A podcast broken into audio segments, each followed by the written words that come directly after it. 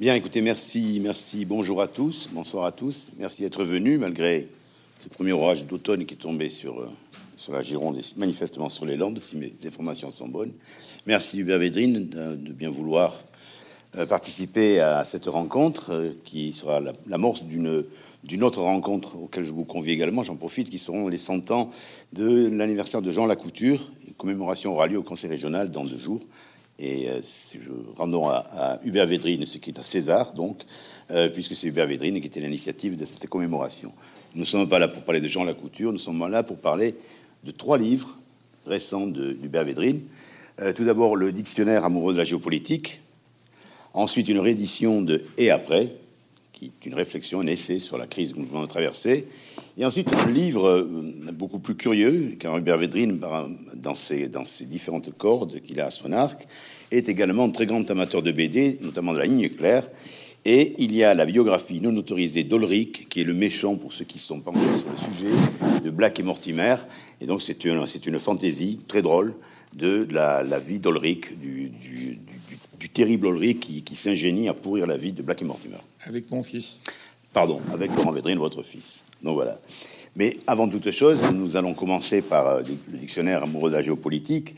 Et l'un des avantages que l'on a euh, quand Hubert Védrine vient nous rendre visite, c'est qu'on n'a pas beau, on n'a pas vraiment à le présenter. Je ne vais pas me donner le ridicule de dire euh, qui il est, sinon de rappeler simplement qu'il fait 14 ans au cœur du pouvoir à côté de François Mitterrand et ensuite 5 ans ministre des Affaires étrangères sous le gouvernement de Lionel Jospin. Euh, c'est l'une des raisons qui fait qu'aujourd'hui, c'est, on peut le dire, une star des plateaux de télévision et l'un des consultants les plus appréciés de, mes confrères. Euh, commençons par le dictionnaire amoureux de la géopolitique, si vous voulez bien, euh, qui est paru au printemps dernier, juste avant l'été, c'est bien ça? Et la première question que je voudrais vous poser, avant même de, de vous poser, de vous demander pourquoi vous avez accepté d'écrire ce livre, c'est d'où vient le mot géopolitique? Alors, d'abord, je suis très heureux, vous m'entendez Très heureux d'être à, à, Bordeaux, dans cette librairie qui est incroyable, qui est exceptionnelle. Et je vous remercie d'avoir bravé la pluie quand même pour venir jusqu'ici, c'est bien. Et j'espère que ma voix tiendra. Je suis un peu enroué parce que je parle trop, trop souvent en tout cas. bon. Alors, l'idée, euh, la géopolitique, c'était un. C'est pas un terme très ancien. En fait, c'est la combinaison de l'histoire, la géographie et la décision politique les relations internationales. Mais c'est un terme qui a été longtemps euh, contesté parce que euh, certains idéologues extrémistes en étaient servis, mais enfin, c'était inventé bien avant les nazis, en fait.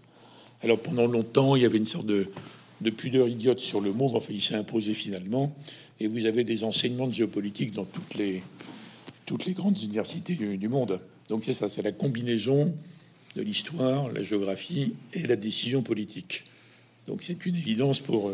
Quiconque a un, peu de culture, notamment historique, mais sous un angle géopolitique. Alors après, c'est une collection tout le monde connaît, qui est remarquable, un dictionnaire amoureux. Mais c'est pas des dictionnaires, parce qu'il n'y a pas tout dedans. Donc il n'y a pas de HKZ. Donc c'est un peu trompeur, mais c'est le nom d'une collection très, très remarquable. On peut pas être amoureux de la géopolitique, il faudrait être quand même euh, légèrement bizarre. On peut être passionné par la géopolitique, mais c'est pas comme de faire un dictionnaire amoureux de Venise. Mais c'est complètement différent. Oui, ou de Bordeaux, comme a fait la Bordeaux, par exemple. Mais ça dit, c'est un dictionnaire passionné de la géopolitique. Ou, ou, du, vin. oui, c'est vrai. Mais c'est un dictionnaire passionné. On peut être passionné. Passionné parce que c'est à la fois euh, extraordinaire, impressionnant, inquiétant, fascinant, euh, bluffant, ça dépend. Alors, Donc c'est une balade, voilà. Alors je dois dire dans la géopolitique. Je, je, je dois dire qu'avant toute chose, et euh, c'est un livre absolument fascinant. C'est un livre fascinant parce qu'il est euh, on peut le prendre de deux façons. Et vous me direz si vous êtes d'accord. Peut-être que vous l'avez conçu comme ça d'ailleurs. On peut le lire d'un trait, de la lettre A à la lettre, à la lettre Z. Mais surtout, ce qui est passionnant, c'est qu'on peut y naviguer dedans. Et on peut y revenir, parce qu'il y a, je crois, 509, euh, 509, enfin, 509 références. Euh, Un peu moins, ouais, peu importe. Il y en a beaucoup. Il y en a beaucoup, mais je pensais que c'était 509, mais bon, je peux peut-être me tromper, me tromper de 10 alors peut-être. Mais et, donc chacune renvoie à une histoire. Et ce qui me, ce qui m'a passionné, c'est euh, pourquoi avez-vous euh, autant fait référence, hein, avez-vous instillé dans ce dictionnaire de la géopolitique autant de références historiques? Tout simplement parce que je pense qu'on ne comprend pas ce qui se passe dans le monde d'aujourd'hui si on n'est pas capable de, de réintroduire de la longue durée. de façon un peu brodélienne. On comprend rien à, la façon dont la Chine veut se réaffirmer si on n'a pas en tête le, siècle et demi d'humiliation tel qu'ils l'ont vécu. On ne comprend rien au Proche-Orient, naturellement. Les Juifs, les Arabes, Israël, les pays arabes, l'Iran, etc. Même en Europe. Même en Europe. Moi, je sais pas très bien ce qu'est l'Europe, je sais bien ce que sont les Européens, mais même entre les Européens, il y a un passé qui euh, dépassé, surmonté, tout ce qu'on veut, mais enfin, qui est là, dans la tête des gens. Donc, on comprend rien euh, au phénomène dans le monde. La mondialisation est une réalité, mais superficielle. Et donc, ça fait qu'on comprend pas bien les, mouvements profonds, un peu cachés. Et comme on vit dans une époque où on est submergé par des informations immédiates, tout le système de l'information continue, du numérique, je parle pas de la presse écrite, où il faut se poser un peu quand même pour écrire. Mais le système nous envahit, nous domine, on est submergé en fait. Et on comprend plus rien, rien à rien. Et la plupart des gens réagissent de façon émotive à une information de trois heures avant, etc., etc. Donc je me suis dit, dans cette époque, il faut redonner de la profondeur historique, tout simplement. Mais toute personne, la plupart des gens, le, dès qu'on l'a dit, on, comprend, parce que les gens qui viennent dans ce genre de réunion, ils sont d'accord avec ça. il faut l'espérer. c'est les autres. Donc on, en a besoin, mais il faut pas non plus être enfermé là, là-dedans. Il y a des domaines où il faut euh, par exemple, les, Balkans, vous voyez, c'est encore plus proche. J'ai parlé des affaires européennes, mais entre les pays arabes. Donc il faut le savoir. Il faut. Euh, on peut pas faire du passé, faire table rase, ça marche pas. Il faut avoir en tête les mouvements historiques profonds et être capable de s'en affranchir aussi. Sinon, on peut pas se projeter dans la suite. Et notre époque pêche tellement par l'immédiateté, l'hystérie, l'émotionnel qu'il faut corriger. Mais il n'y a pas que ça non plus, parce que je parle d'Alexandre le Grand, oui, c'est vrai. vous parlez surtout, de, enfin, vous parlez d'Alexandre, mais vous parlez avant même d'Alexandre l'Avant, vous parlez de Xerxes, le grand. Oui, je parle de la bataille de Kadesh, par exemple. Voilà, le grand empereur perse. Mais. Et qui est la première confrontation entre Orient et Occident Je vais jusqu'à Biden, quand même. Vous voyez Oui. Et comme c'est pas un dictionnaire, il n'y a pas tout le monde. C'est pas un dictionnaire de la diplomatie. Hein. C'est pas un dictionnaire des relations internationales. C'est pas un dictionnaire sur la politique française. Il y a des gens très importants qui n'y sont pas. Et je ne parle pas de tous les dirigeants euh, européens, je ne parle pas de Madame Merkel, par exemple. On pourrait à un moment donné, mais c'est plutôt la géopolitique. Vous ne parlez pas non plus d'un pays qui vous passionne, ou alors ça m'a échappé, qui est le Maroc. Oui, parce que alors en fait c'est pas moi qui ai eu l'idée, c'est les éditeurs qui sont venus me chercher. Au départ j'ai dit non, j'ai pas le temps, puis après ça m'a paru amusant parce qu'on peut rédiger des tas de petites rubriques quand on a le temps, vous voyez. Une réunion euh, un peu longue où je m'embête, je me dis tiens mais qu'est-ce que Jules César évoque pour moi Alors j'écrivais des trucs, vous voyez, Jules César. Bon, après je corrige, je, complète. Donc ça m'a, ça m'a, ça m'a amusé. Mais après, la motivation, c'était souvent de corriger des idées reçues. C'est-à-dire ben, Sur le Maroc, il n'y a pas grand-chose à corriger. Les gens ont une image plutôt ah sympathique, positive du Maroc. Je suis en gros d'accord, mais il y a des domaines où il faut corriger. Par exemple, machiavélisme. Machiavélisme. Mm. Je rappelle que c'est simplement l'intelligence, en fait. L'intelligence stratégique. Ça a pris un sens péjoratif dans le de sous-langue euh, médiatique contemporaine, mais c'est simplement la capacité à calculer à long terme. Moi, je connais des géopoliticiens asiatiques, et on est en correspondance, on n'est pas très nombreux dans le monde, qui me disent si l'Europe ne devient pas machiavélienne, elle est fichue. Mais ça n'a rien de, tragique, ça n'a rien. C'est un chercheur euh, singapourien qui dit ça. notamment euh, Kishore Maboubani. Kishore Maboubani, Mais il exprime beaucoup ce que pensent les asiatiques. il, dit il, dit enfin, il dit... Et donc Machiavelli, ça veut être capable d'avoir une stratégie à long terme. Qu'est-ce qu'on veut de l'Europe en 2030, 2040, 2050 Il y a d'autres cas, par exemple cynisme. Là, je prends des risques quand je fais ça. cynisme. Vous voyez, dans, dans le langage, euh, disons, moyen courant, cynisme c'est quelque chose qui est répugnant, complètement amoral, immoral, tout ce qu'on veut. Bon, en fait, à l'origine, la pensée cynique des philosophes grecs, c'est la capacité à braver l'opinion dominante. Donc c'est exactement, c'est complètement différent. Donc il y a pas mal de cas où j'ai voulu corriger. Mais je dis pas ça pour accabler les gens ni les désespérer. Par exemple, à un moment donné, je dis il n'y a pas encore de communauté internationale. On entend ce terme toute la journée. Hein la communauté internationale a décidé, blablabla, etc.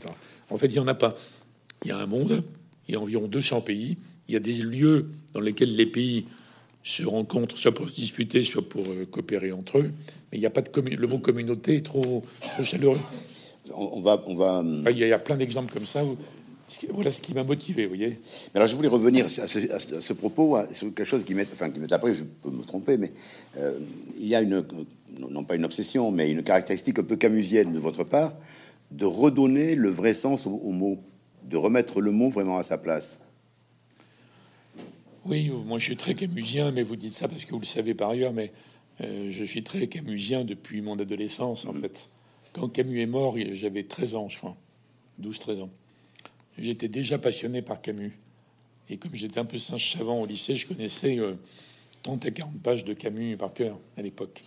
J'ai un peu oublié, mais il faudrait que, que je m'y remette. Et pour aller dans le sens de votre question, il y a une phrase de Camus que j'adore qui est Mal nommer les choses, c'est ajouter au malheur du monde. On est menacé par ça toute la journée. Hein. On emploie des mots, euh, des mots exagérés, surtout quand le débat, par exemple politique, devient tellement simplificateur, tellement bon. Donc je trouve que c'est pas mal de, de le sens des mots. D'où ma remarque sur communauté. Il y en a plein d'autres. Mais c'est pas c'est pas un livre rasoir. Enfin, je crois pas. Mais je veux dire, c'est pas lourd ce que je raconte. C'est juste des. Euh, je mets des petits cailloux blancs comme ça. Oui, puis en plus, ce qu'il faut noter, c'est que parfois il y a des traits d'humour. Euh, par exemple, je vous conseille, si je ne sais pas ce que vous en penserez, mais de, lire le, paragraphe qui est euh, consacré à Bernard-Henri Lévy. Euh, moins pour Bernard-Henri Lévy que pour ce qu'il symbolise, peut-être. Oui. Oui, il n'y a rien de méchant sur lui, mais. Non, mais enfin. Non, mais il y a eu quand même un. Il y a eu quand même un courant de pensée très puissant dans notre pays qu'on peut appeler le BHLO kouchnerisme en gros. C'était l'idée que, mais c'est pas bien, ça vous fait rien, mais c'est pas, c'est pas du tout pour me moquer d'eux. C'est euh, l'idée que la, euh, disons, nous avions une mission universelle qui était de propager la démocratie, les droits de l'homme. C'est tout à fait honorable comme idée au point de départ, sauf que ça marche pas évidemment. C'est la même chose qu'aux États-Unis, euh, les idées du président Wilson après la Première Guerre mondiale, qui disait nous allons rendre le monde sûr pour la démocratie et par la démocratie. Wilson était un pasteur, devenu président. Il voulait la société des nations. Il n'y avait pas une société des nations, il y avait une jungle des nations en quelque sorte.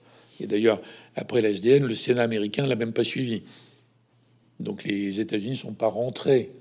Mais il est quand même resté dans l'idée de certains Américains pendant un siècle. Tout ça se termine à Kaboul. Hein, euh, qu'il y avait une sorte de mission spéciale des États-Unis. Bon, et les Occidentaux sont très habités par ça, très habités. Moi, je pense que c'est lié aux origines chrétiennes, vous voyez, à la culture chrétienne, à Saint Paul, pour être plus précis. Aller évangéliser toutes les nations. Quand Saint Paul écrit ça, euh, les autres disciples de Jésus, il dit il est, dingo parce que on est, euh, on est un morceau de la religion juive autour d'un d'un personnage charismatique qu'est Jésus et on va pas les répandre nos idées auprès des autres. Saint Paul dit non, non, nos idées sont universelles. Donc on va essayer d'aller convaincre les Romains et les Grecs. Les autres disent il est complètement frappé. Bon, mais c'est Saint Paul qui est l'inventeur de ça en fait. D'ailleurs, l'Église va s'appeler catholicos en grec, universel, universel. Et moi, j'en ai parlé non, nombreuses fois avec des théologiens. Je suis pas un théologien, mais euh, beaucoup de théologiens m'ont dit oui, c'est évident le lien même si le monde a complètement changé, l'Europe a complètement changé, il y a eu les Lumières, il y a eu la Révolution, la laïcité, tout ce que vous voulez, mais il n'empêche qu'il y a un lien et que quand l'Occident, dont nous, Occident, les Européens, nous, quand on pense qu'on on a une mission universelle, ça remonte à ça. Les Chinois pensent pas ça du tout. Ils ont une vision du, en termes de rapport de force. Hein. Ils veulent étendre leur domination, ça c'est vrai. Mais les musulmans, ils veulent convertir euh, violemment, mais pas au sens de la, pour du prosélytisme chrétien. Et l'ensemble des autres dans le monde, ils n'ont pas du tout cette idée. Aller imposer leurs idées, leurs croyances aux autres, pas du tout. Ils se disent simplement, il faut qu'on euh, défende nos intérêts. Bon, ce qui fait que quand vous avez affaire à des, courants de pensée qui se rattachent à cette lointaine origine, c'est à la fois respectable. Vous voyez, j'en parle pas de façon risible. C'est respectable, c'est honorable, ça remonte loin, mais ça fonctionne plus en fait ça fonctionne plus. Et euh, quand la, quand la Russie, l'URSS a disparu et que les Occidentaux ont cru avoir complètement gagné, quoi. L'époque de ce que appelé l'hyperpuissance, on a vu énormément de l'intervention de l'Occident. Dans les trois quarts des cas, ça a très mal fonctionné, vous voyez. Donc moi, je me démarque de ce courant. Je pense, un peu à regret d'ailleurs, que si on veut être honnête, il faut être réaliste, que le réalisme est honnête et que la réelle politique est plus honnête que ce que j'appelle l'irréel politique. Alors ça peut heurter des gens qui, qui sont désespérés qu'on puisse pas continuer. Et vous voyez que l'Afghanistan, au début, la réaction, quand il y a eu l'attaque contre New York, la réaction initiale, elle est écrabouiller Al-Qaïda, les talibans, c'est logique. C'est une réaction de défense, justifiée, pour que ça recommence pas. Et ça été critiqué par personne, ni par les Russes, ni par les Chinois, euh, ni même par les pays arabes, d'ailleurs. Mais après, rester en Afghanistan en croyant qu'on allait transformer un pays du XIVe siècle au XXIe, c'était complètement inatteignable. C'était peut-être inspiré par des bons sentiments, hein, et c'était inatteignable. Alors moi, je suis dans le rôle ingrat, comme j'ai vécu tout ça en étant au pouvoir, en fait. J'ai passé 20 ans dans le pouvoir. Donc c'est pas des commentaires d'analystes ou d'experts, vous voyez. Il y, a le mélange des deux. J'ai vu les limites de l'interventionnisme occidental. Les limites, pas militaires, mais politiques les limites internes. Les opinions ne suivent plus. Donc à un moment donné, je suis arrivé à l'idée que on peut plus faire des promesses qu'on peut pas tenir. C'est malhonnête. On peut pas faire croire aux femmes afghanes qu'on va rester à perpétuité, même si on le souhaite, pour organiser une espèce de bulle occidentale sur Kaboul. Vous voyez, ça marche pas. D'ailleurs, nous, on était partis en 2014. On n'est pas parti au mois d'août, là où les Américains sont partis. Donc c'est triste. C'est triste, c'est déchirant. Je comprends très bien les l'espérance d'origine, mais dans le monde dans lequel nous vivons en vrai, nous n'avons plus le monopole de la puissance et on n'a plus les moyens au sein des démocraties modernes qui sont tiraillées par énormément de problèmes d'imposer ce genre d'expédition que au 19e siècle, au début du 20e, on aurait trouvé normal. Donc quand je dis ça, c'est pas pour désespérer qui que ce soit. Vous voyez, c'est un peu long, mais votre ouverture sur BHL, c'est pour bien dire, j'en parle pour me distancié, mais pas méchamment. Mhm. je pense que non, non, mais pas tout à fait, tout à fait, parce que vous, mentionnez parfaitement dans votre dans ce que vous écrivez la différence que vous, opérez entre le courant réaliste auquel vous vous, rattachez et le, courant un peu idéaliste ou pas un peu idéaliste, le courant idéaliste euh, qui part de très bons sentiments et qui provoque ensuite des catastrophes. La question que je voulais vous poser par rapport à ça, il y a une entrée extrêmement intéressante sur François Mitterrand, non pas en non pas parce que c'est François Mitterrand, mais parce que vous le présentez euh, sous un jour qu'on lui dire, qui n'apparaît pas au, premier, au premier chef, euh, qui est celui du président français qui a, euh, a, eu à gérer la fin de la guerre froide. Et de ce point de vue-là, est-ce qu'il partageait cette conception du réalisme politique, géopolitique? Oui, d'abord, il faut dire que moi, je suis un homme de Mitterrand historiquement, mais je ne parle pas beaucoup de Mitterrand là. C'est une entrée sur toutes les autres. Mais vous parlez combien une entrée Alors, j'ai fait un livre de 800 pages sur la politique étrangère de Mitterrand. J'ai fait une petite biographie originale sur lui. Je reviendrai à Mitterrand, je sais pas quand. Ça s'appellera Retour à Mitterrand. Avec la distance, vous voyez. Mm-hmm. Mais entre-temps, j'ai fait une, juste une entrée parmi d'autres, mais qui est pas, qui est pas importante dans le livre. Alors, évidemment, Mitterrand était réaliste, mais lui-même avait, à mon avis, partagé assez sincèrement beaucoup d'espérance sur la sécurité collective des choses comme ça, quand il était étudiant. Mais il avait vécu, vécu 40. Donc le point le plus bas de l'histoire de France. Pire pendant la guerre de 100 ans. La seule chose qui ressemble à 40, où l'ensemble du pays se décompose, quoi, militairement, euh, euh, politiquement. Après la suite Vichy, la collaboration, tout ça, c'est le, le sous-produit de ça. Ça n'aurait jamais eu lieu si la France n'avait pas été complètement euh, complètement les, par les nazis. Hein. Alors Mitterrand, il a vécu ça. De Gaulle aussi. Ils ont tiré des conclusions différentes sur le sujet européen, mais enfin, c'est quand même un traumatisme fondateur hein, pour, pour, les gens qui l'avaient vécu. Et donc après, longtemps après, euh, quand Mitterrand est président, que les soviétiques installent des missiles nucléaires à moyenne portée en Allemagne de l'Est pour toucher l'Europe de l'Ouest. S'il avait été fidèle à ce qu'il croyait en tant qu'étudiant en droit international, il aurait dit sécurité collective. Il faut faire appel à l'ONU, mais l'ONU c'est juste le nom de la salle. Ça dépend des pays qui sont dedans, en fait. Vous voyez, il n'a pas dit ça. Il a dit équilibre des forces. Donc oui, il était kissingerien. C'est une autre école. Il a fait d'ailleurs un, un discours extraordinaire parce que À l'époque, toute la gauche européenne avait la trouille de l'URSS. Il disait faut pas provoquer les Russes, mais c'est les Russes qui provoquaient les autres, puisque c'est eux qui mettaient les missiles. Bon. Et donc Helmut Schmidt, le chancelier allemand de l'élection de Mitterrand, désolé par l'élection de Mitterrand, parce qu'il était contre, absolument contre l'union de la gauche. Il était très ami de Giscard. Helmut Schmidt, par réalisme, il vient quand même voir Mitterrand à Latch. J'étais preneur de notes tout jeune. Et il dit à Mitterrand euh, Est-ce que vous êtes prêt à nous aider? Parce que toute la gauche européenne est contre le rééquilibrage des forces. Il y avait une décision de l'OTAN qui s'appelait la double décision, en disant soit les Russes retirent, les Soviétiques retirent leurs missiles, soit on met des missiles américains en face pour établir l'équilibre de la dissuasion. La gauche européenne, je ne parle pas de l'extrême gauche, hein, je parle de la gauche social-démocrate. Il disait plutôt rouge que mort. C'était leur position des années 80. Et Mitterrand a dit OK. Il était fait un discours au Bundestag. Entre temps, Schmitt avait été renversé parce que Genscher avait changé d'alliance. C'est le mot de Kohl qu'il a accueilli. Il a fait un discours au Bundestag sur la nécessaire rétablissement de l'équilibre des forces en Europe. Un discours énorme. Kissinger m'a encore dit il y a trois ans que pour lui, dans l'après-guerre, c'est un des, des cinq ou six grands discours stratégiques.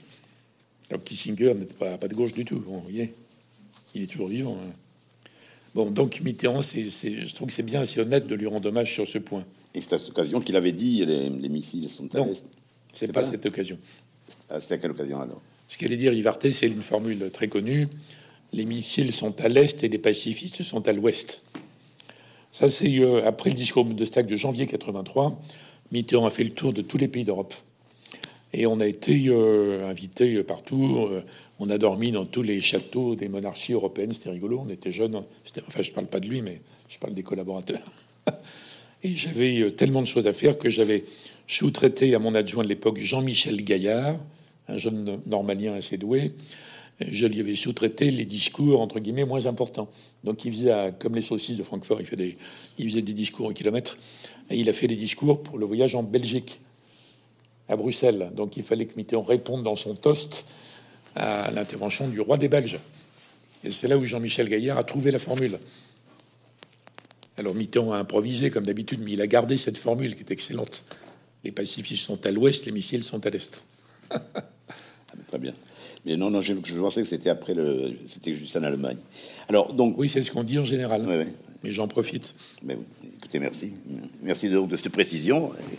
Euh, je, voulais, dans le droit de ligne ce que vous venez de dire, il y a un terme sur lequel, d'abord, il faut préciser deux choses. Il va faire une incise, on a un peu de temps encore, on va faire une incise. Vous, avez inventé des, des, mots, enfin des concepts plus exactement, qui sont devenus euh, monnaie courante dans une conversation, notamment celui d'hyperpuissance, c'est à vous qu'on le doit. Mmh. Et il y en a un autre qui va nous, qui va nous rattacher à la question précédente, qui m'a toujours euh, intrigué parce que c'est un parfait oxymore, c'est Gaulo-Mitterrandien. C'est vous qui l'avez inventé aussi. Oui, mais c'était dans le domaine militaire. Au début, les gens vivaient dans l'idée d'une opposition absolue entre De Gaulle et Mitterrand. C'est plus compliqué quand on relit l'histoire, mais enfin bon, peu importe. Quand Mitterrand devient président, beaucoup de gens pensaient qu'il allait bazarder l'héritage du général de Gaulle. C'est ce que beaucoup. D'ailleurs, dans le Parti socialiste, il y avait des sortes de gauchisme à l'époque contenu, on va dire. Il y avait des atlantistes euh, classiques, il y avait euh, beaucoup de courants en fait. Mais en gros, les, socialistes étaient, euh, étaient antimilitaristes, pacifistes, euh, sécurité collective, etc. Toutes sortes de lubies que Mitterrand ne partageait pas en réalité pour les raisons que j'ai indiquées. Bon. Mais Mitterrand a assumé l'héritage en matière de dissuasion nucléaire. On raconte d'ailleurs que c'était fait depuis longtemps avant. Et que c'est son frère, le général Mitterrand, qui à un moment donné lui avait dit arrête de dire des, des bêtises sur la dissuasion nucléaire, tu sais très bien que si tu deviens président, tu la garderas. Et mais longtemps avant, avant même 74, je crois. Il avait commencé à dire quand les sous-marins sont devenus opérationnels, il a commencé à dire on va pas noyer les sous-marins comme des petits chiens. Mais le Parti socialiste restait en bloc antimilitariste, euh, simpliste, on va dire. Et donc il avait chargé Charles Hernu et quelques personnes astucieuses d'expliquer que la paix était garantie par l'équilibre des forces et que on était une puissance nucléaire, que certainement il fallait être pour le désarmement nucléaire, mais généraliser les autres aussi, bon, toute une espèce de cheminement qui, euh, avait abouti. Donc, Mitterrand président, il assume l'héritage. sur ce point. Alors ça a surpris euh, les gens qui n'étaient pas au courant. Et dans une émission de télévision, interrogé par, euh, je sais plus qui, Alain Duhamel peut-être, je sais pas, il dit la dissuasion, c'est moi. Alors les opposants ont dit ça y est, il est devenu complètement mégalo, ça s'aggrave constamment. Et en fait, il avait très bien compris que pour que la dissuasion soit crédible, il faut qu'il y ait un dissuadeur à la tête euh, du système, pour que l'adversaire le croit, l'attaquant potentiel, et qu'il se dise oh là là, je je vais pas prendre le risque. On sait que les gens qui rêvent d'une dissuasion nucléaire étendue à l'Europe rêvent éveillés. Parce que si on dit la nucléaire protège l'ensemble de l'Europe, et qu'est-ce qui va décider de la mettre en jeu C'est le Conseil européen? Donc ça va prendre trois semaines. Bon. Donc, le, donc la Mitterrand est entré dans cette logique qu'on peut combattre. Il y a des gens qui croient au, désarmement généralisé, sécurité collective, mais c'est une autre, un autre courant de pensée, ça. Donc à l'époque, les journalistes qui disaient à l'Élysée, mais qu'est-ce qui se passe? C'est quoi cette ligne? Et c'est là où j'ai commencé à dire de façon informelle. Bon, on peut dire que c'est une sorte de gaulo-mitterrandisme, mais uniquement dans ce domaine. Alors après, c'était étendu à toute la politique étrangère, mais c'est moins évident après. Puis d'ailleurs, on ne sait pas du tout ce que le général de Gaulle penserait de la situation d'aujourd'hui, et Mitterrand non plus. Alors, on va y venir, puisqu'il y a un autre terme qui est, qui est un peu au centre de, votre livre, et qui va faire d'ailleurs la liaison avec le livre dont on va parler ensuite, c'est le multilatéralisme. Alors, il ne va pas au centre, parce que je ne suis pas au centre de mon livre. Hein. Pardon? Non, moi, je suis pas trop au centre moi-même de mon livre. Non. Je parle des autres. oui, hum. oui, tout à fait. Non, mais on le trouve dans le livre. Ah bon Non. Alors, donc, je voulais. donc, il y a une, un concept qui est qui est euh, extrêmement important, qui est le multilatéralisme et qui va faire ensuite la liaison, donc disais-je, avec l'autre euh, livre dont nous allons parler ensuite. Et selon vous, c'est le, nouveau, euh, le nouveau, le nouveau ordre mondial qui a ainsi changé et qui maintenant doit être considéré à cet honneur-là. Alors, d'abord, puisqu'on revient à la définition des mots, hein, en général, il n'y a pas d'ordre mondial. Il y a plutôt un certain désordre. Et quand il y a une partie d'ordre mondial, c'est les vainqueurs. Donc c'est l'ordre mondial de Napoléon, si je puis dire, avant, mhm. avant Waterloo. Bon. C'est l'ordre mondial euh, de 1918. Donc c'est les vainqueurs. Oui, c'est Wilson avec les faiblesses. Le congrès de Vienne, etc., etc. Congrès de Vienne 1815. Il y, a un, il y a un ordre mondial, c'est l'Europe, enfin c'est un peu le monde de l'époque. Et l'ordre mondial de 1815, où grâce au génie de Talleyrand, la France est considérée comme un partenaire et non pas comme un danger à surveiller, ça fonctionne à peu près tout le 19e siècle. Jusqu'à la guerre de 14. C'est Guillaume II qui abandonne cette ligne. C'est pas Bismarck, hein. c'est Guillaume II. Après, vous avez l'ordre mondial de 1918, mais que les Allemands trouvent tellement injuste qu'ils vont voter pour Hitler, alors que les Allemands de l'époque partagent pas du tout le. Ils, votent pas pour le programme d'Hitler, encore moins pour Mein Kampf que personne n'a lu. Mais c'est une réaction viscérale contre l'injustice de l'ordre mondial de 1918. Un vieux débat. Bon. Après, vous avez l'ordre mondial imposé là très intelligemment par les Américains en 1945 à la moitié du monde, une partie du monde. Bon. Et puis, quand l'URSS a disparu, les Occidentaux, toujours un peu ivres de puissance, tout ça, ont cru qu'ils avaient gagné complètement. C'est l'époque que j'appelle d'hyperpuissance. Mais il y a une version un peu hard du côté américain et un peu bisounours du côté européen sur, sur cette époque-là. Mais c'est des ordres limités ou relatifs. Alors après, on a l'épisode Trump, qui était beaucoup plus euh, choquant et dégoûtant que dangereux, en fait. Mais il choquait énormément d'Occident par son comportement, par ses paroles, etc. En réalité, sur beaucoup de domaines, il a poursuivi Obama. La politique chinoise d'aujourd'hui, c'est Obama, puis Trump, puis Biden. C'est la même politique de la part des États-Unis. Mais il était révoltant en tout cas aux yeux des Européens, pour, pour mille autres raisons. Alors, quand euh, Trump disait Moi, je m'intéresse qu'à l'Amérique, les autres aussi, en réalité, mais ils le disent jamais comme ça. Donc, il y a tout un baratin sur la concertation internationale, etc. Mais Trump disait brutalement des vérités affreuses. Alors, les Européens ont haï Trump, encore une fois, parce qu'ils étaient euh, choqués et révulsés. Et quand Trump a été battu, il y a eu un soulagement gigantesque en Europe en disant c'est merveilleux, on va revenir au multilatéralisme. Et on l'entend tout le temps maintenant, l'éloge du multilatéralisme, etc. Mais en réalité, ça veut dire quoi? Ça veut dire qu'au lieu de se taper dessus directement, on, discute. C'est la coopération internationale. Donc on discute sans fin, comme les Anglais, nous les Anglais sur la pêche, en ce moment. Bon, on discute. la coopération internationale. Mais de là à croire que le multilatéralisme va régler les problèmes comme par miracle, c'est complètement absurde. Dans l'histoire du multilatéral, des grandes négociations depuis, euh, depuis toujours d'ailleurs, ça n'a jamais empêché une vraie puissance d'imposer sa loi. Et ça n'a jamais contraint une vraie puissance à faire ce qu'elle ne voulait pas. Jamais les États-Unis, même quand ils sont dans des époques avec beaucoup de discours multilatéralistes, par exemple Clinton, vous voyez, et Albright, qui était ma, partenaire là-dessus. Bon, en fait, ils avaient leur position ils ne changeaient jamais de position. Donc, le, le multilatéraliste, faut pas vous méprendre, je suis à fond pour. J'ai passé la moitié de ma vie là-dedans, à parler sans fin sur plein de sujets, avec les autres. Mais ça ne règle pas les problèmes automatiquement. Vous voyez? Et donc, euh, c'est mieux que dire simplement America First, c'est banal. Tous les dirigeants américains pensent ça. Il n'y a, que les Européens, qui, de l'Ouest qui pensent que c'est dégoûtant de mettre en, avant son propre pays. Mais il n'y a que les Européens de l'Ouest qui pèsent de moins en moins dans les histoires du monde. Mais tous les autres pays considèrent que leur intérêt vient en premier. Mais c'est quand même plus intelligent, en fait, de parler, de discuter, de. Vous voyez Et le système européen est une sorte de de discussion permanente sur tous les sujets. Il n'empêche que le poids de l'Allemagne s'est énormément accru mécaniquement avec la réunification, avec le fait qu'ils travaillent peut-être pas plus mais mieux, et avec le fait qu'ils ont gardé un pourcentage de l'industrie très élevé, alors que nous, on s'est effondré là-dessus. Bon, donc on peut être dans un machin multilatéral tout le temps, il n'empêche que la réalité du rapport de force est quand même là. Donc là, donc je suis pour, mais il faut savoir que c'est un concept qui peut être illusoire si on ne fait pas les efforts nécessaires pour peser dans le multilatéralisme. Mais comment Alors, je vous posais une question. Mais c'est pas un livre décourageant, je le redis parce que non, non. mais, c'est non. c'est un livre qui donne beaucoup de pistes, mais on va y revenir un peu avant d'aborder l'autre l'autre partie du sujet.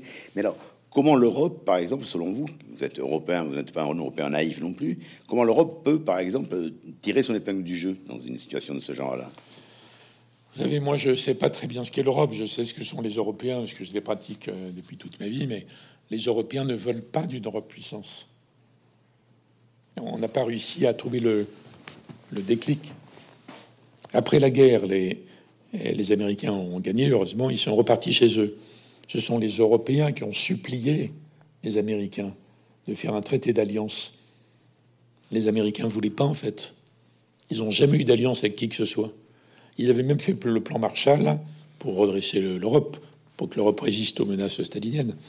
Mais ils espéraient ne pas avoir à faire de traité. Ils ont été obligés quand même. Les Européens les ont remerciés beaucoup.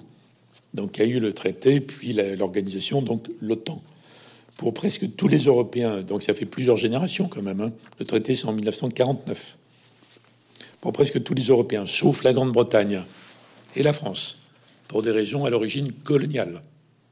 Tous les Européens ont dit les histoires de puissance, c'est terminé. On est protégé par l'Amérique, espérons que ça dure. Et voilà, terminé. Et donc, il n'y a jamais eu de projet d'Europe puissance. Les, les, alors, les vrais fondateurs, c'est Staline par la menace, Truman par la réponse. Mais les, pères fondateurs de Vitrail, c'est une monnaie et Schuman. Ce sont des atlantistes à 100%. Ils n'ont jamais imaginé une Europe puissance. Donc l'idée d'une Europe puissance qui qui soit euh, l'allié des États-Unis quand même, mais qui soit une puissance en tant que telle. C'est une idée qui est mise en avant par les Français depuis très longtemps, depuis qu'avec Mitterrand, Delors, Kohl, on a relancé l'affaire européenne, mais ça n'a jamais été soutenu par aucun autre Européen, aucun. Alors maintenant, ça va peut-être bouger, parce que les Européens voient quand même qu'il y a des doutes dans la protection américaine. Ils voient que Poutine a gardé un pouvoir de nuire qu'on exagère énormément, enfin quand même, faut en tenir compte. Il voit qu'il y a la Chine qui monte, donc il se peut qu'il y ait enfin une évolution. Mais on n'a pas besoin de traiter pour ça, on a besoin d'un déclic mental mmh. chez les sportifs, le mental. Bon, donc là, on arrivera peut-être à. Et peut-être que la France joue pas mal, le président joue pas mal sur. Euh, après la bévue des Américains dans l'affaire australienne, ils ont eu complètement tort parce que les Américains peuvent pas gérer tout seuls la question chinoise. Ils ont besoin d'alliés. Ils ont besoin de donner confiance à leurs alliés.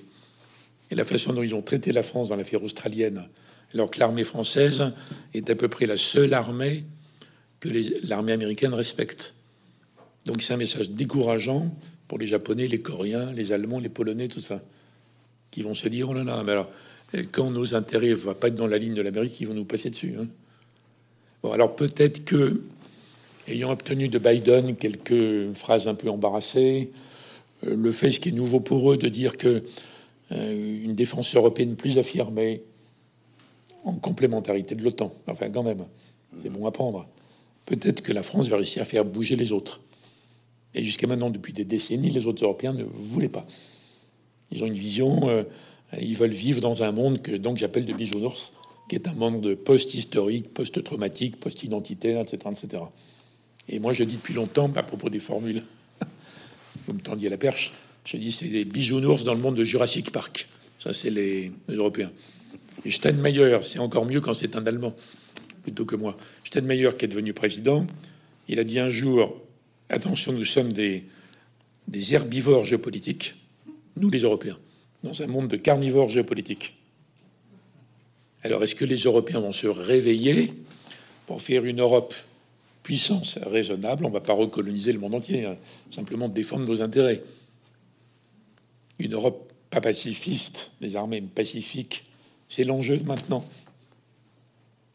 Donc j'espère y contribuer par mes un peu de poil à gratter là. Vous Alors il y, a il y a un autre enjeu maintenant que nous allons aborder avec un terme que l'on trouve dans votre dictionnaire amoureux de la géopolitique, mais qui a donné lieu finalement à une autre réflexion. Alors, avant de quitter ce, livre que dont je vous redis que je trouve passionnant, il y a euh, des, items qui sont, euh, par exemple, très drôles. Le lieu de pouvoir, c'est quelque chose que je vous recommande parce que euh, la simple petite description des lieux de pouvoir est, est, un régal. il y a également ce, une de vos passions, manifestement, Hubert Védrine, qui est non seulement la Chine, mais également, selon vous, le vrai créateur de la Chine moderne, qui est un petit homme que vous avez rencontré, qui était Deng Xiaoping. il y a également des personnages totalement inconnus, dont un amiral chinois dont j'ai découvert l'existence, qui s'appelle, euh, euh, alors je ne sais pas le prononcer, il s'appelle Gentreux, c'est ça. C'est la prononciation. Mais, euh, qui, se, qui se lit Zen et c'est pour ça que je n'arrivais pas à le prononcer.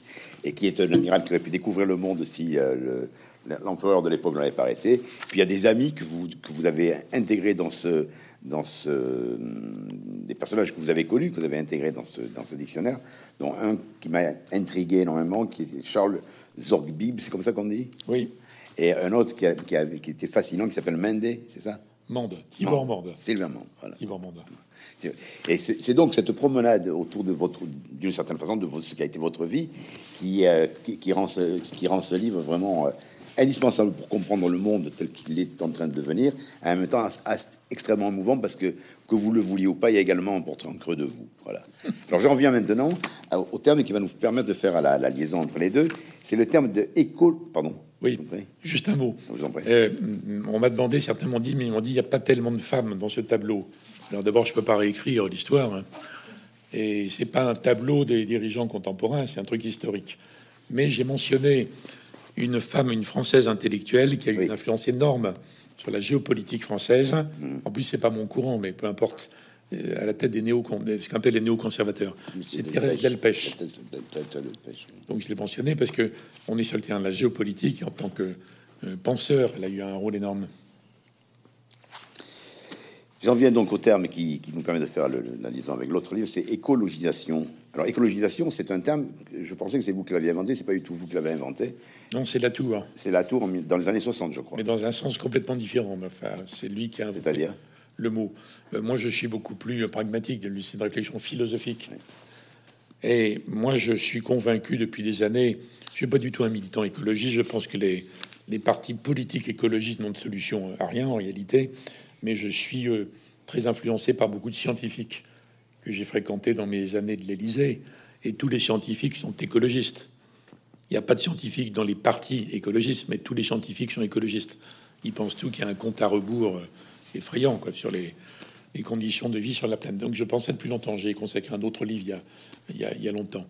Et donc, et puis je, moi, je suis venu à ça à l'origine par euh, pratique de la nature, le seul sport sérieux que j'ai fait dans ma vie, c'est l'alpinisme entre 10 et 30 ans. Et quand on connaît les milieux extrêmes, on voit très bien les, atteintes portées par le, mode de vie contemporain. Bon, donc euh, je suis euh, sûr depuis longtemps qu'il faut réagir à ça par un processus global qui va nous amener, ça a commencé d'ailleurs, on est, on, est très avancé déjà, à changer tous les modes de production, agricole, industriel, euh, les transports. Une grande partie des modes de vie. Et comme c'est un processus très long, et que je pense qu'il ne faut pas opposer de façon binaire les bons et les méchants, il y aurait les gentils écologistes et tous les autres qui sont d'horribles prédateurs, blablabla. Bon, euh, je pense qu'il faut raisonner en termes de processus. D'où le terme écologisation. C'est un processus. Et à ce moment-là, le débat n'est plus le bien contre le mal. Le débat, il est sur le rythme. C'est complètement différent. Comme on avait dit, industrialisation. Mhm. On vous dit industrialisation, tout le monde sait ce que c'est. Tout le monde sait que ça a duré 100 ans. Là, il faut que ça aille plus vite. Voilà pourquoi je suis venu à ce terme processus. Bien, et donc, venant à ce terme, vous avez écrit un, essai qui a été repris. Alors, je vous montre la première version, ça s'appelle Et après. C'est ainsi qu'il est sorti en 2020, je crois. Mmh. La version de poche que vous, que vous avez augmenté, je crois, un peu, vous avez rectifié. Oui, ou- beaucoup euh, retravaillé. retravaillé et qui vient de sortir en ce moment, dont nous allons parler. Alors, ce, ce- ce- ce- cet essai, qui est euh, extrêmement vif dans ce, et, euh, et assez précis finalement dans les propositions qu'il qu'il amène, euh, vient de la, réflexion que vous menez en- après, la crise, après le, le, à quoi le, Covid, la Covid-19 arriverait à faire évoluer nos sociétés d'une certaine façon. Et surtout, vous faites en premier lieu une remarque qu'on qu'on considère pas assez, euh, finalement. C'est, euh, vous partez d'un- d'un- d'un- d'une remarque assez simple, finalement. C'est doit-on souhaiter un retour à la normale? Car que veut dire la normalité? Et si on doit souhaiter un retour à la normale, ça veut dire que la crise n'a servi à rien et qu'on est totalement aveugle par les dangers qui sont au- aujourd'hui devant nous. Car retourner à la normale, ça voudrait dire finalement euh, revenir à, à des- à- gaspillages égoïstes qui, euh, qui finalement euh, ne satisfont qu'une petite partie de la- de- de l'humanité sur la planète. À la normale, L apostrophe. À la normale, S apostrophe, oui, absolument. Et en réalité, ce livre est venu d'une demande de Sophie de Closet, qui est la patronne de Fayard, qui au tout début de la pandémie, alors qu'on était un peu coincé chez soi, tout ça, bon, elle m'a proposé, euh, d'ailleurs, j'ai dû le terminer, la première version, en mai, je crois. en Oui, mai, mai, mai 2020. mais non, euh, Avec, non, 21, euh, euh, 2020. 20. Pour le compte des éditions Fayard en juin 2020. Donc j'imagine que vous l'avez dû le terminer en avril 2020. Oui, donc j'ai fait tout à fait au début. Alors elle me dit, il faut que tu écrives là-dessus. Je dis, mais non, euh, qu'est-ce que, tu veux que je dise d'original? Non, non, mais c'est très important. Donc le sujet m'a, m'a excité, m'a mobilisé, et j'ai été frappé dès le début par deux ou trois choses. D'abord, c'était la première fois, première fois, que l'humanité tout entière avait peur de la même chose en même temps. Même si vous prenez la peste noire, c'était surtout euh, en Asie, en Europe, mais pas en Afrique ou Amérique latine. Et ça s'est propagé, j'ai appris quand même euh, 10, 15, 20 ans. Donc c'est la première fois sous cette forme. Donc je me suis dit, est-ce que ça va créer un traumatisme créateur de quelque chose ou une sorte d'accablement généralisé? Ça, c'était la première remarque. Deuxième remarque dans ce livre, ça avait été prévu. On trouvait Bill Gates, entre autres, mais tous les livres blancs sur la défense, tous les travaux de la CIA qui disaient inévitablement, il va y avoir, on ne sait pas quand, une pandémie respiratoire grave qui apparaîtra. Alors les virologues disent en gros euh, que c'est le résultat de la surpopulation, de la promiscuité et de la déforestation. On déconfine les virus. Donc plutôt Afrique, plutôt Asie. Bon.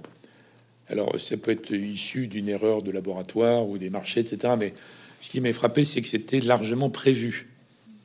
Mais que on n'y pouvait rien, on pouvait rien faire.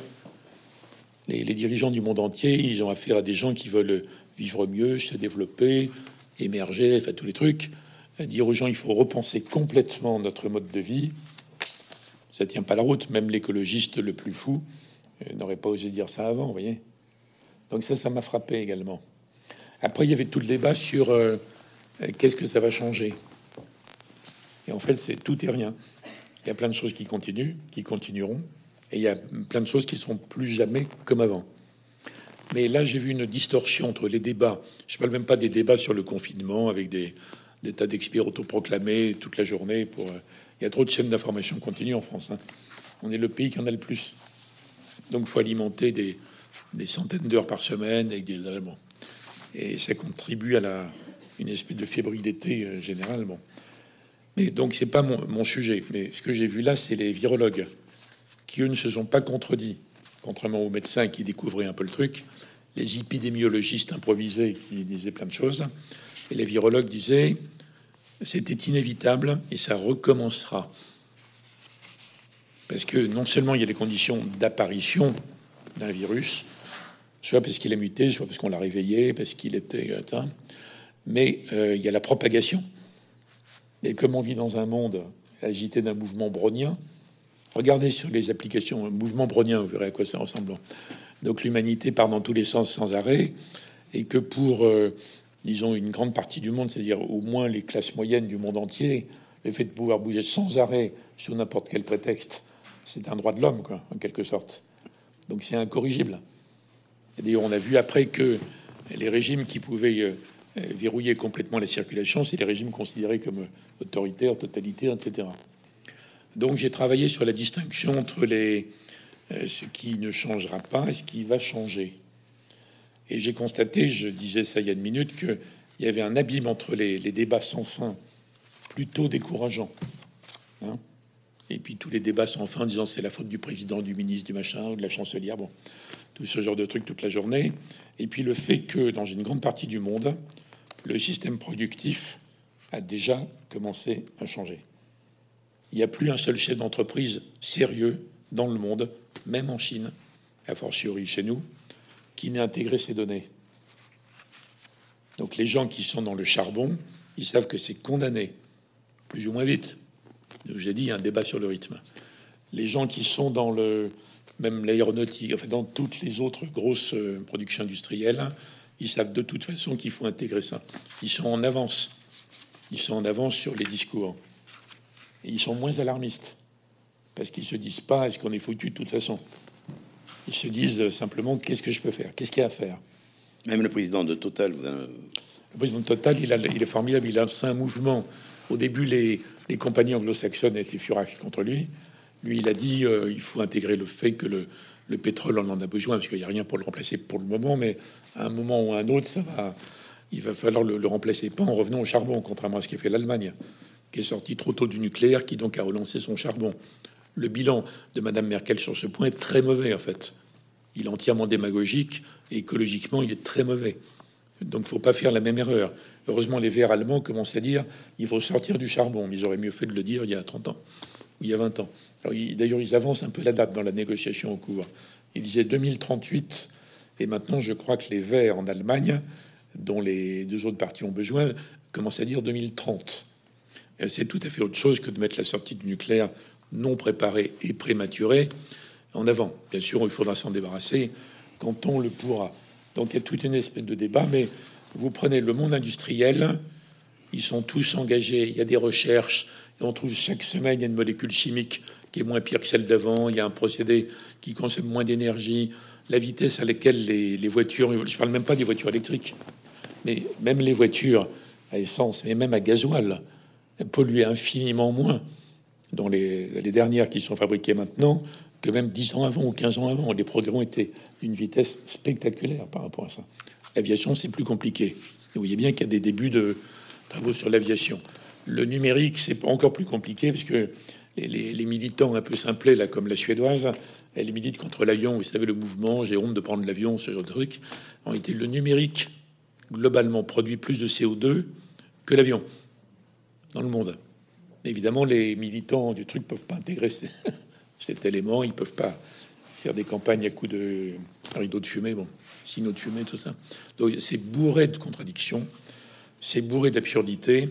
Il y a d'ailleurs des gens spécialisés, comme mon ami Jean de Kervesdoué, qui relèvent toutes les semaines les absurdités dites par les écologistes qui, sont, qui ont un niveau scientifique très, très faible en réalité. Il n'empêche que même si on élimine les absurdités, les incohérences, les gens qui mélangent les millions, les milliards, enfin tout est n'importe quoi, une étude affirmative, on trouve qui euh, se réfère à une étude qui elle-même été démentie, mais on le sait pas. avant. il y a quand même un, océan de sottises hein, par rapport à ça, mais il n'empêche, il n'empêche que si on écarte toutes les sottises, les vrais grands scientifiques disent non, il y a un vrai danger à quelques générations de distance sur la vie, pas pour la planète, on s'en fout de la planète, pour la vie sur la planète. Donc moi, je suis de ce côté-là. mais c'est beaucoup plus dur sur l'agriculture que sur l'industrie. Et la limite, dans le domaine de l'industrie, prenez les, même les domaines les plus compliqués, l'énergie, les transports, l'aéronautique, euh, la métallurgie, etc. Ici, il y a une décision vraiment ferme qui est prise que les actionnaires demandent. Et si les, les jeunes diplômés veulent plus aller dans les entreprises qui n'ont pas entamé cette métamorphose, il y a une décision, ça peut coûter cher, les actionnaires vont y perdre au passage, mais après, ça se met en marche. C'est une question de vitesse. Après, l'agriculture, c'est très différent parce que ça concerne la vie quand même de millions ou de centaines de millions de gens ou de milliards de gens si on prend le monde tout entier. Hein? Oui, et puis de toute façon, vous faites remarquer également qu'il est très difficile de demander à des peuples qui sont en voie de développement, par ailleurs, oui, d'appliquer euh, unilatéralement ce que finalement on n'a pas appliqué nous. Ils, évoluent quand même. La, la, dernière réunion internationale, une des dernières où Mitterrand avait été en 94 à Rio, 94, j'ai compris. C'était sur la, sur la planète déjà, des choses comme ça. Mais à l'époque, les pays émergents disaient on ne croit pas aux histoires sur le climat. C'est du baratin. On est incapable de faire la synthèse du climat, c'est trop compliqué, aucun ordinateur n'est capable. On n'a pas de, source assez ancienne, donc c'est une invention pour nous empêcher de nous développer. C'était leur idée. Bon. Et euh, quelques années après, la conférence de Copenhague, qui n'avait abouti à rien d'ailleurs, ils avaient un peu changé en disant il semblerait que peut-être c'est pas sûr que le climat soit perturbé, mais il semblerait, mais c'est de votre faute.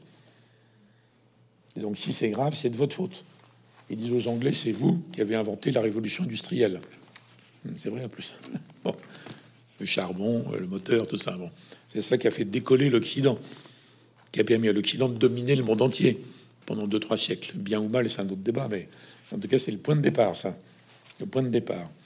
Et alors après, ils ont encore changé, même les Chinois, en disant, OK, c'est surtout de votre faute, mais ça nous touche aussi, on est dans le même bateau. Donc il y a une autre époque, mais tout ça c'est sur 25 euh, ans, donc c'est assez rapide. Une autre époque sur qui va payer. Mais c'est pas qu'uniquement un problème de paiement. Et contrairement à ce que racontent les gauches en Europe, qui voudraient ramener ça sur le terrain social, parce que c'est le seul qu'elles connaissent en fait, c'est pas une question d'abord sociale, c'est une question d'abord scientifique. Est-ce qu'on invente les batteries de l'avenir capables de garder l'énergie produite par l'énergie solaire? Quand il y a du soleil ou les éoliennes quand il y a du vent, là où les gens les acceptent. Donc il faut des batteries de l'avenir. C'est pas une question de social de savoir si on va inventer la, la, fusion nucléaire ou de la fission, etc., etc. Bon. Donc il y a un gigantesque problème. Moi, je suis très proche de Bill Gates là-dessus. Ce que dit Bill Gates, il vient de faire encore un livre formidable. Il dit qui avait prévu, prédit, la pandémie, hein. Bill Gates. Et lui dit voilà les solutions, voilà sur quoi il faut travailler. Donc c'est mon approche. Il faut être donc c'est pas de l'alarmisme comme ça, vous voyez. C'est également ce que vous faites dans ce livre. Vous, vous donnez des pistes. Et d'une certaine manière, c'est d'ailleurs un, livre qui n'est pas alarmiste, puisque. Alors le deuxième là. Alors du coup, ça a été réédité en poche récemment. Mm-hmm. Et je suis un peu plus alarmiste en fait qu'il y a que l'an dernier, qu'il y a deux ans. Non, il y a je, je, hausse le ton, quoi. Ah oui. Il faut vraiment. Ça a commencé dans l'industrie, dans les transports, dans l'agriculture, dans tout ça. Donc j'intensifie. J'intensifie. Je suis pas contre les COP. Les COP, c'est comme ce qu'on a dit sur le multilatéralisme. Il vaut mieux que ça existe que non. Ils se rassemblent, euh, ils font ce qu'ils peuvent, mais vous voyez que peu à peu, dans cette espèce de pression généralisée, euh, la date annoncée comme étant la date de la neutralité carbone, qui est d'ailleurs pas suffisante parce que un pays peut obtenir la neutralité en émettant plein de CO2 et en corrigeant par ailleurs par d'autres investissements. Ça suffit pas. Il faut arriver à une décarbonation. On peut pas le faire sans le nucléaire dans cette phase. En tout cas, à chaque COP, c'est décevant parce que ce sont les activistes qui commentent. Et tous les journalistes qui en parlent sont des militants en général, quel que soit le, média auquel ils sont attachés. Donc ils disent c'est nul, on n'a pas obtenu ça, ta, ta, ta, ta. Mais il y a quand même une avancée. Alors la question que je vais vous dire, même, même l'Inde, vous voyez, vous parliez des émergents tout à l'heure. Oui. Même l'Inde commence à fixer une date qui est peut-être bidon, j'en sais rien, pour étendre la date de neutralité carbone. Donc ça bouge quand même. Alors je vais vous poser une, dernière question avant de passer la, parole au public s'il y a des questions. Euh, est-ce que vous vous sentez modérément, totalement optimiste? Oh, j'ai essayé toute ma vie d'éviter ce piège entre pessimisme et optimisme. Alors, il y a l'analyse d'un côté, je cache pas mon analyse, hein. Et moi, ma- mon approche, c'est qu'est-ce qu'on peut faire? Alors, bon, ça dépend si vous êtes un, un citoyen, si vous êtes un, un commerçant, un entrepreneur, un investisseur, un financier, un, Un homme politique. un, élu, un président, un ministre. Bon, ça dépend qui vous êtes après. Mais c'est plus. Qu'est-ce qu'on fait? Donc, je suis assez proche du dernier livre de Bill Gates. Voilà ce qu'on peut faire. Voilà ce que l'homme peut faire individuellement. Est-ce que le Voilà ce que l'homme peut faire d'une façon individuelle, oui, À mais son échelle. dans différentes euh, situations. dans différentes situations. Et par exemple, ça sert absolument à rien en France d'embêter les habitants des centres-villes. Ça sert à rien. C'est un message subliminal que vous passez ici Non, ou- c'est global. Ah bon Mais je dis à Bordeaux, je pourrais le dire à Châteauroux, qui n'est pas concerné. Mais le, euh, grâce au nucléaire, la France est le pays développé qui met le moins de CO2. Le moins de CO2. Donc, si on ré- réautorisait les pires 4x4 au centre-ville, vous voyez, que des trucs monstrueux, euh, au gasoil à l'ancienne, ça change rien dans le bilan. Ça change rien. Donc, faut retrouver le sens des proportions, réapprendre à calculer. 2 et, font- deux et 2 font 4, etc. Bon. Donc, les, vrais. Alors, je comprends qu'il y a un mouvement, une volonté, et, beaucoup de gens euh, veulent participer à quelque chose d'amélioration. Voyez, c'est comme en matière agricole. Ça sert à rien d'imposer de façon euh, un peu totalitaire des espèces de régimes totalement sans viande. C'est un exemple. On peut dire il faut que les gens qui sont végétariens de façon normale puissent avoir le choix, bien sûr, mais après, comme il y a tellement, si on veut réduire par deux ou trois les gens qui vivent de la viande dans le monde entier, il faut organiser la transition. Ça sera sur une génération. Donc c'est pas en empoisonnant les gens. Là, je suis comme Pompidou. Il faut arrêter d'emmerder les Français. Et donc je suis très progressif là-dessus. Il y a des domaines où il faut aller plus vite, d'autres non. Mais c'est pas en traitant en coupable les gens qui sont coupables de rien. Personne se lève le matin en disant qu'est-ce que je peux faire pour mettre en péril la vie sur la planète? Aucun entrepreneur, même à la tête de l'industrie la plus polluante qui existe, les gens ils se disent euh, moi je veux bien changer, mais comment je fais? Donc il faut offrir des options, des solutions. Il y a des choses comme ça. Donc on peut être à la fois très très pushy. Bien, eh ben, écoutez, ce sera le, donc le mot de la fin parce que je vous je rappellerai quand même au public que le seul méchant qui existe vraiment, c'est donc Ulrich, que dont vous aurez tout à l'heure la, primeur en signature. Merci Hubert Védrine pour, euh, pour ce moment que vous avez passé avec nous.